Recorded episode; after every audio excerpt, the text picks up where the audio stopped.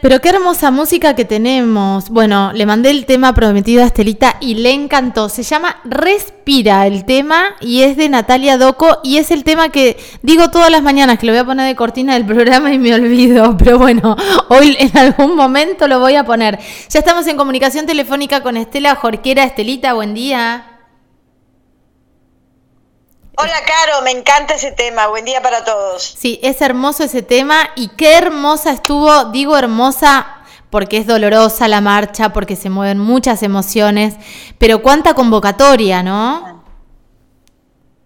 Es importantísima, importantísima y ojalá que siga en la misma dimensión, porque eh, acá no solo las afectadas son las mujeres que están padeciendo estas situaciones, desde el maltrato verbal hasta, hasta el extremo, este, sino que tenemos que salir todas. Eh, todas a pedir esta ayuda, a pedir conciencia, a pedir que, que, el Estado tome conciencia que es una cuestión de Estado. Totalmente, totalmente. Esta semana, Estela, lo, lo repetía hoy, estamos tratando de eh, poner el micrófono para historias en relación a violencias institucionales, a violencia institucional, porque nos estamos olvidando el rol del Estado, que con Úrsula quedó como muy expuesto, pero que todos los días nos llegan historias donde el Estado también es responsable de diferentes situaciones donde las mujeres y las infancias siguen siendo vulneradas. Entonces, esta semana le vamos a dedicar, por supuesto, a la actualidad y a una historia por día que tenga que ver con violencia institucional. Bueno, en ese marco, Caro, yo ayer eh, traté de recordar eh, los casos que, que, nos tocaron de cerca, que fueron aquí, que fueron vecinos nuestros, gente que, que conocíamos o no, pero que vivían aquí entre nosotros. Y en este marco eh, yo recordé al femicidio de Janina Di Julis, ocurrido el 25 de marzo de 2013. Todos lo vamos a recordar, más si decimos que fue eh, cuando eh, Janina, que era policía, llevaba a sus hijitos al Pablo VI. Allí fue este, atacada por su expareja, también policía, este, y le dio muerte a, a Janina. Eh, esto fue, mira cuántos años han pasado, pero me parece que lo tenemos que, recordar siempre. En abril del 2020, el Ejecutivo, fíjate vos, esto fue en 2013. Sí. Eh, en, 2000, en septiembre de 2014, el cabo Cóceres, que era el, la expareja de Yanina y el padre de sus hijos, David Cóceres, eh, te decía, en septiembre de 2014 fue condenado a perpetua por este hecho. El, Superior Tribunal de Justicia confirmó esta condena y recién en abril del 2020, es decir, el año pasado, cinco años después, el Ejecutivo Negrino exoneró a este cabo primero condenado a perpetua. ¡Qué tremendo! Después de cinco años y ya condenado a perpetua. Bueno, eso es lo que estamos diciendo, ¿no? Que hay, hay un montón de cosas que tienen que cambiar. Un tipo condenado por femicidio a perpetua eh, y que tarden cinco años en exonerarlo es una bestialidad. Y es un mensaje para los policías diciendo acá te cubrimos no sé qué es, pero es muy lento y esto de, la lentitud es falta de, justicia en realidad, eh, porque formaba parte de la condena que estaba incompleta y esperaron, mirá cuánto tiempo, cuánto tiempo. Y también eh, recordar, Caro, este, hechos de, del partido de Patagones, como fue el femicidio de Villalonga de Patricia Ilgne esto ocurrió el 16 de agosto de 2019, en plena calle de Villalonga y a la vista de un par de testigos ocasionales. Eh, en, ese, en ese momento, el ex marido de, Patricia la asesinó sin importarle que habían miradas que estaban allí observándolo pleno día, eh, tampoco sin importarle los cuatro hijos eh, que tuvieron. No sé cómo está esta, esta causa, si es que yo llegó o no a juicio. entiendo que no ha llegado a juicio, pero no hay mucha información y no lo podemos eh, lograr información desde eh, Bahía Blanca. Es muy difícil y sobre todo es difícil en épocas normales, mucho más eh, durante la pandemia. Bueno, también recordar el femicidio de Silvia Vázquez Colque, también un hecho particular eh, porque nunca apareció el, el cadáver de Silvia. Igualmente, la justicia interpretó que su expareja y padre también de sus hijos, Marcos Tola Durán, eh, fue el autor de este femicidio y fue condenado a perpetua. Eh, condena que está, sanción que está pagando desde el diciembre de 2019. Y en este marco de recordar también a Yelén Rivero, que fue víctima de femicidio el 30 de octubre del año pasado, en manos de su expareja, Elvio Pasos también, papá este, de sus hijos, está esperando este juicio, eh, se supone que en los próximos meses tendrá lugar aquí en Viedma, y yo recordando eh, a las mujeres que han sido víctimas de violencia, y si bien este caso no está configurado calificado como femicidio, yo también recordé a Nayara, esta, esta chiquita de los menucos, eh, que fue brutalmente eh, golpeada, este, provocándole la muerte. Apenas tres añitos, pero no dejé de, recordarla porque es otra mujer cercana a nosotros este, que ha eh, sufrido este, esta violencia extrema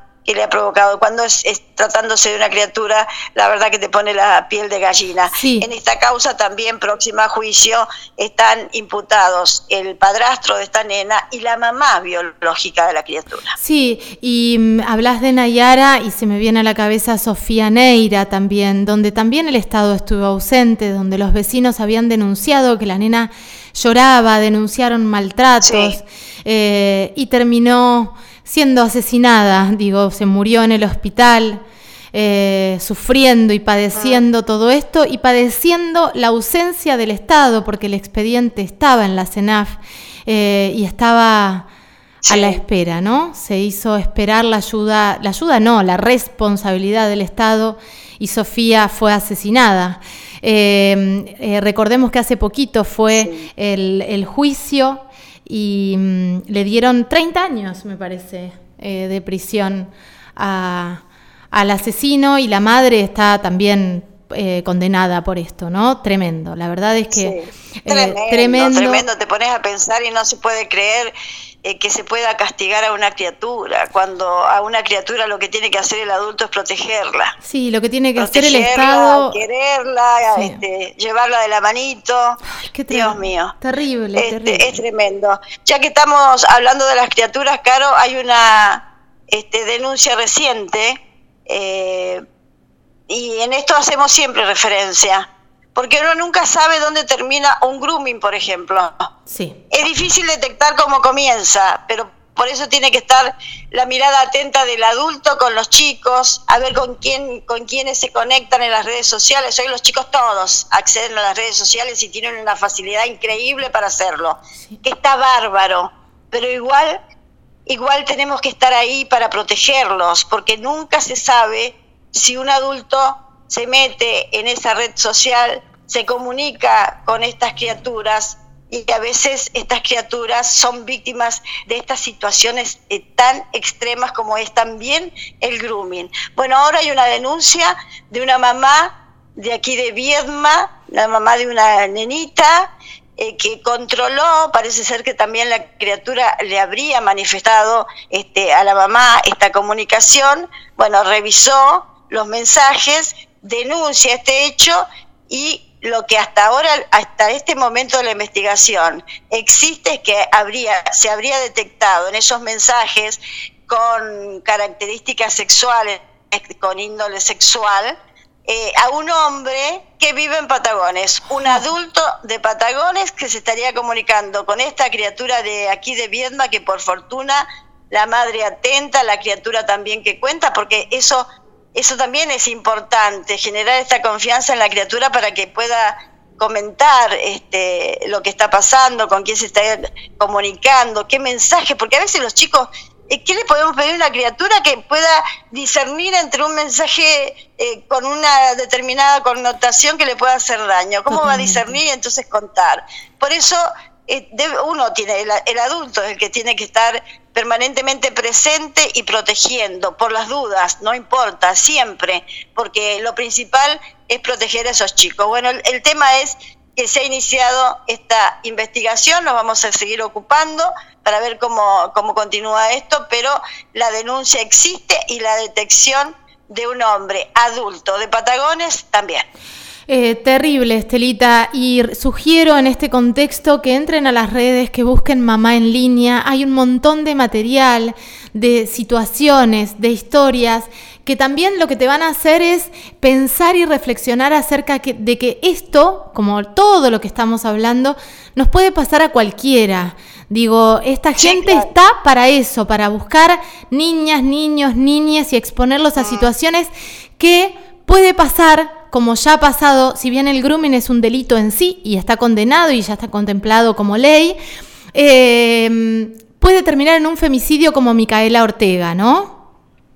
Sin duda, sin duda, ni hablar de eso. Terrible. Bueno, Caro, y decirte otra cosa, interpreto que, que será una información importante de esta jornada, porque la madrugada de hoy se realizó una ablación eh, múltiple de órganos en el Hospital Sati de aquí de Viedma.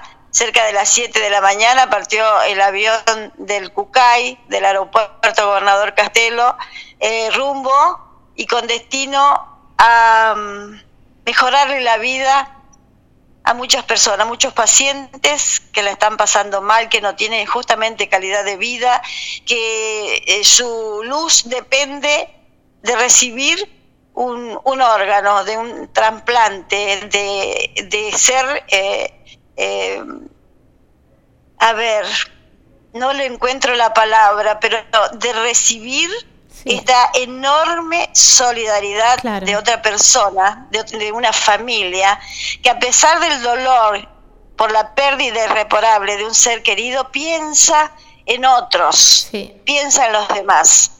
Este, esto es una actitud de grandeza impresionante.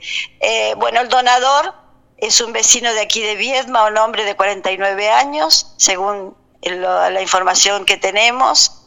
Habría sufrido el viernes pasado un hecho vial, eh, se conducía en moto, habría sufrido el terrible golpe en, en, la cabeza, lo que le provocó la muerte cerebral, y, su familia pudo pensar en otros, como te decía, y entonces autorizar eh, la ablación múltiple de órganos, que es la primera eh, en Río Negro en este año. ¿eh? Fue esta madrugada aquí en el Hospital Sati. Es una, es una gran noticia, más allá del dolor, de la pérdida, empezar a, a pensar en la otredad y saber que cuando nos morimos los órganos se pudren y pueden estar salvando vidas.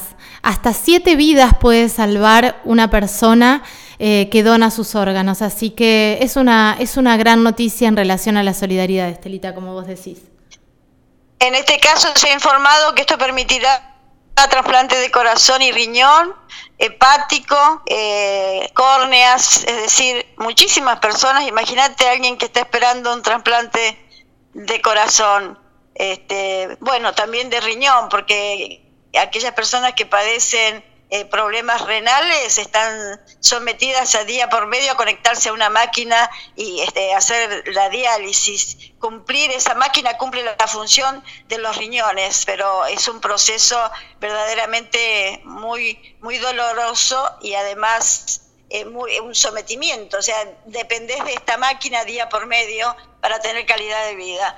Bueno, vamos a ampliar este tema, este, sí es un dolor irreparable, un hombre joven, por la información que tenemos, papá de dos hijitos, eh, una, una, familia que queda destrozada por esta, por esta pérdida irreparable y en la, la otro lado de la balanza eh, pacientes y familias, pacientes sobre todo, que van a tener a partir de este momento calidad de vida. Totalmente. Eh, Estelita, gracias por todo este panorama. Eh, recorrimos un montón de temas que tienen que ver con esto, con, con la solidaridad, con la mirada a los temas que nos, que nos ocupan y que nos preocupan y con la, con, la esperanza en algún punto de que vivamos en una sociedad más empática, más responsable eh, y más respetuosa por la otredad. Te mando un beso enorme. Sí. Igualmente, y adelanto algo, Caro. ATE ha dispuesto medidas de fuerza en Río Negro, entre ellas el corte del puente Basilio Villarino, que todavía no tengo el horario. ¿Hoy? Este, pero mañana sería eh, se llevaría adelante esta medida, así es que vamos a estar atentos para tratar de informar, porque este, bueno, e, este, esta vía de comunicación entre Viedma y Patagones es eh, permanente. Totalmente. ¿Para mañana es el corte, Estelita?